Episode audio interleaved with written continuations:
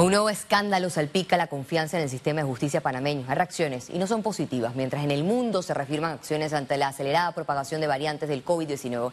Esto y más en nuestra emisión de Econius iniciamos enseguida. El Ministerio Público inició una investigación de oficio por el video donde aparentemente aparece el expresidente Ricardo Martinelli con el esposo de una de las juezas que lo declaró no culpable.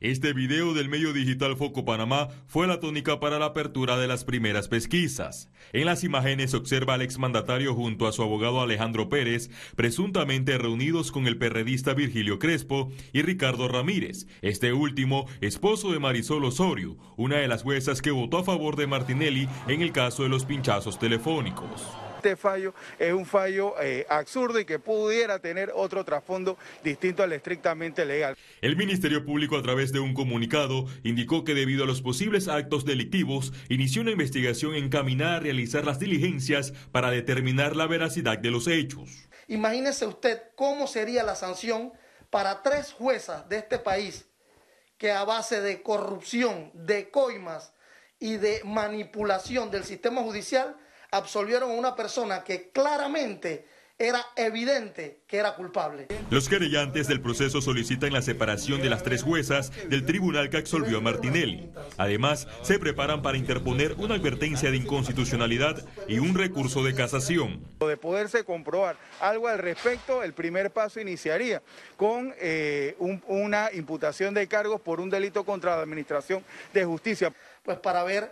Eh, si por primera vez en este país se logra sancionar a este tipo de, funcionarios públicos que están destinados a impartir justicia en derecho y no al mejor postor. Tras la publicación de Foco, el exmandatario amenazó con secuestrar bienes. Seguido, se apersonó con su equipo de abogados a la sede de la Procuraduría de la Nación a presentar una denuncia contra el medio digital. Yo no sé quién es Ricardo Ramírez. En mi vida he visto ese señor. el esposo de una de las No sé, usted lo dice usted, yo no sé ni quién es. Estaba el señor Amado Arjona, estaba en mi seguridad y estaba todo el mundo ahí. Debe estar mintiendo ya, tienen cabreado.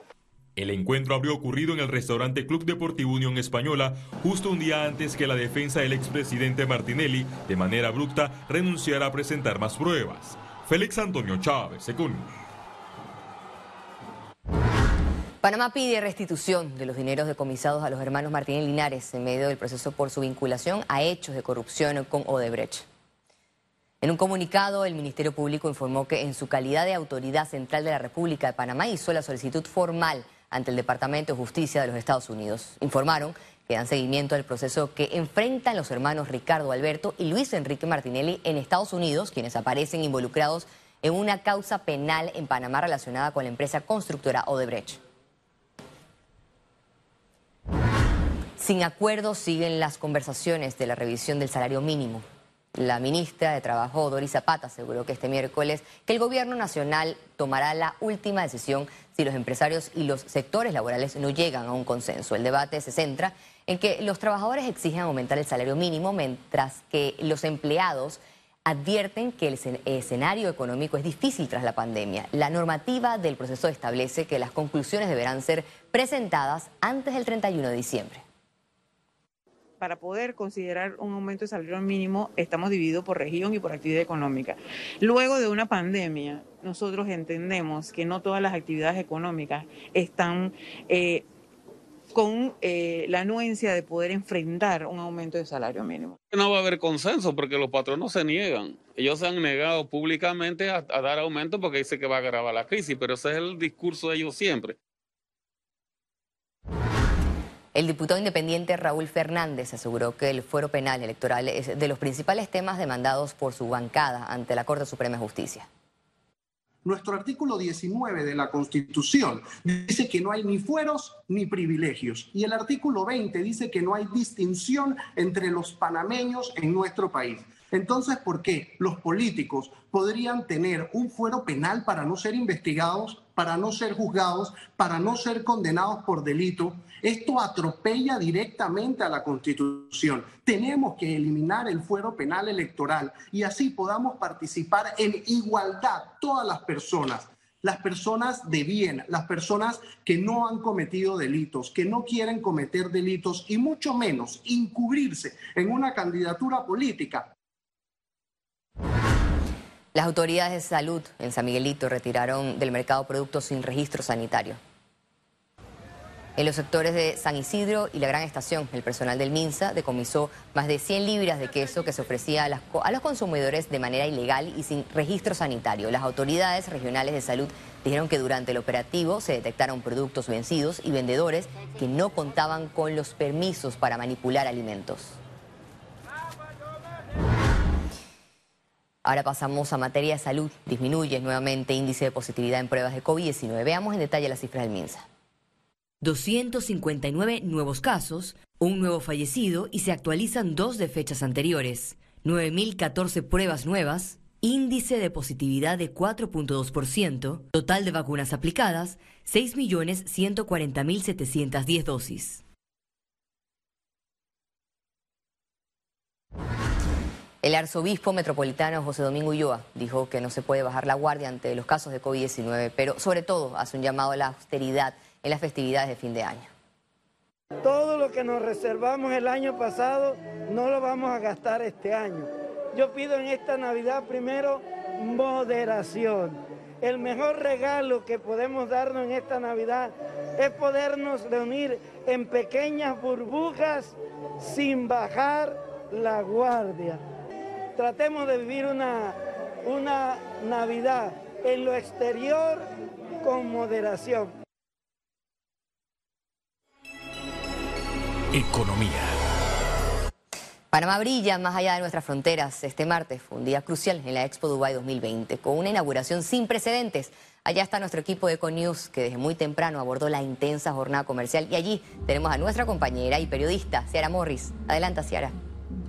Valeria, continuando con nuestra visita por los Emiratos Árabes Unidos, hoy vivimos nuestro primer día en la Expo Dubai 2020. Se trata de la exposición más grande del mundo, como les comenté en mi primer reporte. Se proyecta que el tamaño de esta exposición es de alrededor de 600 estadios de fútbol juntos. Como podrán observar a mis espaldas, los más de 190 países que están apostados en esta exposición han realizado grandes inversiones para sus pabellones en efectos mapping, iluminación, innovación, tecnología y sobre todo resaltando la importancia, ese mensaje en el tema de la sostenibilidad. También les comento que visitamos el pabellón de Panamá. Les presento aquí la entrevista que realizamos en el stand. Me encuentro con Annie Lamchon, directora del pabellón. Por favor, Annie, coméntenos qué representa el pabellón de Panamá en esta expo. Muchas gracias a todos y bienvenidos al pabellón de Panamá en la Expo 2020 de Dubai. Nosotros tenemos una dinámica aquí en este pabellón. Nuestra temática es eh, movilidad sostenible para el futuro y nuestro logo, como lo podrán ver, tiene una representación muy importante de nuestro país. Por ejemplo, la zona morada es el hub digital, representamos también nuestro hub logístico y marítimo, la parte de la biodiversidad y lo muy importante para nosotros en nuestro país es la gente, lo multicultural y multiétnico que somos y también el hub logístico. Todo esto compone a nuestro Panamá y obviamente estamos en el espacio del Bicentenario para cumplir esos 200 años de independencia de Panamá. Resaltar que eh, no es solamente una exposición, sino también la venta de productos que hay en este stand. Exactamente, eso es lo que le iba a, decir también, a, a compartir con ustedes. Esto es una exhibición de 200 metros cuadrados, pero no es solamente de exhibición, tenemos dos puntos de venta, uno dentro del pabellón que son el retail shop que tiene los productos de calidad exportable y pues eh, somos el único país centroamericano con obtener un segundo punto de venta que es dentro del World Souk, que es el mercado que comparte el espacio con otros países participantes de la región y también de eh, empresarios locales. Nuestros productos más vendidos pues las marcas de agua, el café, eh, las mieles que se consumen mucho aquí y pues estamos tratando de posicionar todos estos productos no solo dentro de la Expo 2020 de Dubai, sino fuera de los Emiratos Árabes Unidos y los países del Golfo. Continuemos el recorrido por el stand. Este pabellón exhibe a través de cuadros interactivos la historia del país, desde sus inicios hasta la actualidad con sus avances en infraestructura y tecnología. Los vestuarios de los bailes típicos panameños también tienen su protagonismo en este pabellón. En la sección de venta de productos panameños encontramos el café geisha, el más buscado y comprado por los asistentes. También tienen salsas, picantes y artesanías. Además, recorrí destinos turísticos del país a través de lentes de realidad virtual. A través de esta herramienta venden a Panamá como un destino para visitar. En paralelo a la expo, este miércoles se realizó una exhibición marítima en la que Panamá también tuvo presencia por su posicionamiento y tuvimos información en exclusiva. Aquí le comentamos. Se trata del Sea Trade Maritime Middle East 2021, una exhibición que brinda a los proveedores marítimos una oportunidad para reunirse con propietarios, operadores y gerentes de barcos. En este evento, el ministro de Asuntos Marítimos de Panamá confirmó que el país fue reelegido como parte de la categoría A de la Organización Marítima Internacional, el más alto nivel del Consejo. Eh, conformamos eh, esta asamblea 175 países y solo 10 tienen el privilegio de ser parte de la categoría A y Panamá nuevamente lo ha logrado, así que un orgullo eh, ese, ese potencial marítimo que tiene nuestro país, así que muy contentos porque volvemos a estar dentro de la categoría A en la Organización Marítima Internacional. Además, se refirió a un acuerdo de cooperación que firmó Panamá con los Emiratos Árabes Unidos en Londres. Bueno, la cooperación es que sabemos que Panamá cuenta con más de 318 mil marinos con licencia panameña y eh, en muchas ocasiones eh, son eh, olvidados o dejados por los dueños de las embarcaciones y con los Emiratos Árabes Unidos y Panamá estamos velando por la seguridad de la gente de mar y de los marinos que, que navegan alrededor del mundo con nuestra licencia y nuestros buques de bandera panameña. El ministro proyectó que pese a la pandemia, el sector marítimo del país cerrará 2021 con ingresos mayores a lo presupuestado. En nuestro recorrido por la expo fuimos sorprendidos por las dimensiones de los pabellones, por sus diseños que representan la historia de su país, llevando un mensaje. En nuestro próximo reporte le presentaré lo que recorrimos y conocimos en cada uno de esos stands. Es la información, Valeria, les reportó Ciara Morris desde Dubai. Regreso contigo al estudio. Wow, Ciara. Estamos muy emocionados con el excelente reportaje desde Dubái. Muchas informaciones positivas para Panamá en materia comercial y vamos a estar muy pendientes de los siguientes reportes. Nosotros continuamos aquí con más informaciones económicas. La canciller de la República de Panamá, Erika Moines, destacó que tras su conversación con el consejero de Estado y ministro de Relaciones Exteriores de China, el país apunta a la reactivación económica y fortalecer las relaciones comerciales con este país hay eh, tres temas muy puntuales que tocamos. Uno de cooperación, presentamos proyectos específicos. El segundo, acceso de productos panameños. Estábamos justo escuchando en las noticias cuando estaban hablando de los productos eh, pollo, marisco, cerdo, acceso directo al mercado ayudaría muchísimo a nuestros agricultores en, la exportación. Y por último, la promoción de inversiones para generar empleo en Panamá. Hay mucho potencial, definitivamente nos interesa muchísimo eh, dinamizar esa relación La ministra de Desarrollo Social, Marinés Castillo, destacó que las personas beneficiadas con Vale Digital que viajen al exterior serán excluidas del programa de ayuda económica.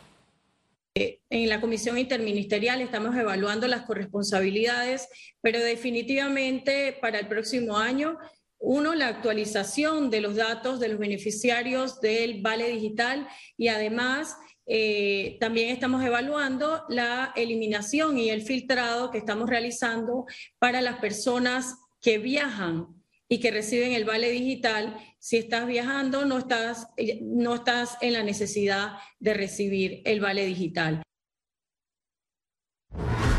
El Instituto Nacional de Estadística y Censo de Panamá reveló que hasta octubre del 2021 el desempleo se sitúa en 11.3%. De acuerdo con esta encuesta, hay 222.080 personas desempleadas en Panamá y por primera vez en los últimos años las tasas de desocupación entre hombres y mujeres no muestran una diferencia significativa. Actualmente el porcentaje de hombres desempleados es de 11.0%, mientras que el de mujeres es de 11.8%. La Caja de Seguro Social recibió 1.2 millones por parte de la empresa española Fomento de Construcciones y Contratos. Este pago millonario se da para la construcción del proyecto hospitalario de la Ciudad de la Salud se detalló que ambas partes lograron suscribir un acuerdo para reiniciar los trabajos de construcción que incluye la cesión del contrato por parte de la constructora a un consorcio panameño con el fin de que finalice este importante proyecto en un periodo de 25 meses. Y al regreso, internacionales. Quédese aquí, en Econius, ya volvemos.